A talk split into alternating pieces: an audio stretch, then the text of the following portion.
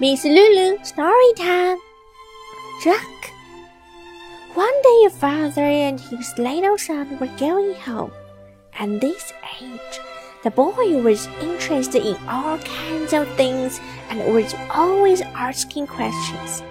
Now he asked, What's the meaning of the word drunk, Daddy? Well, my son, his father replied, Look, there are standing two policemen. If I regard the two policemen as four, then I am Jack.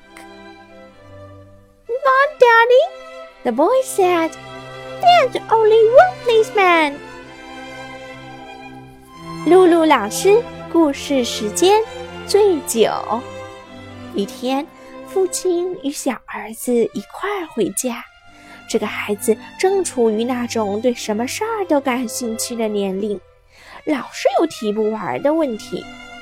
他向父亲发问道：“爸爸，醉酒是什么意思呀？”“嗯，孩子。”父亲回答说：“你瞧，那站着两个警察。如果我把他们看成了四个，那么我就算醉了。”“可是，爸爸。”孩子说。哪儿只有一个警察呀？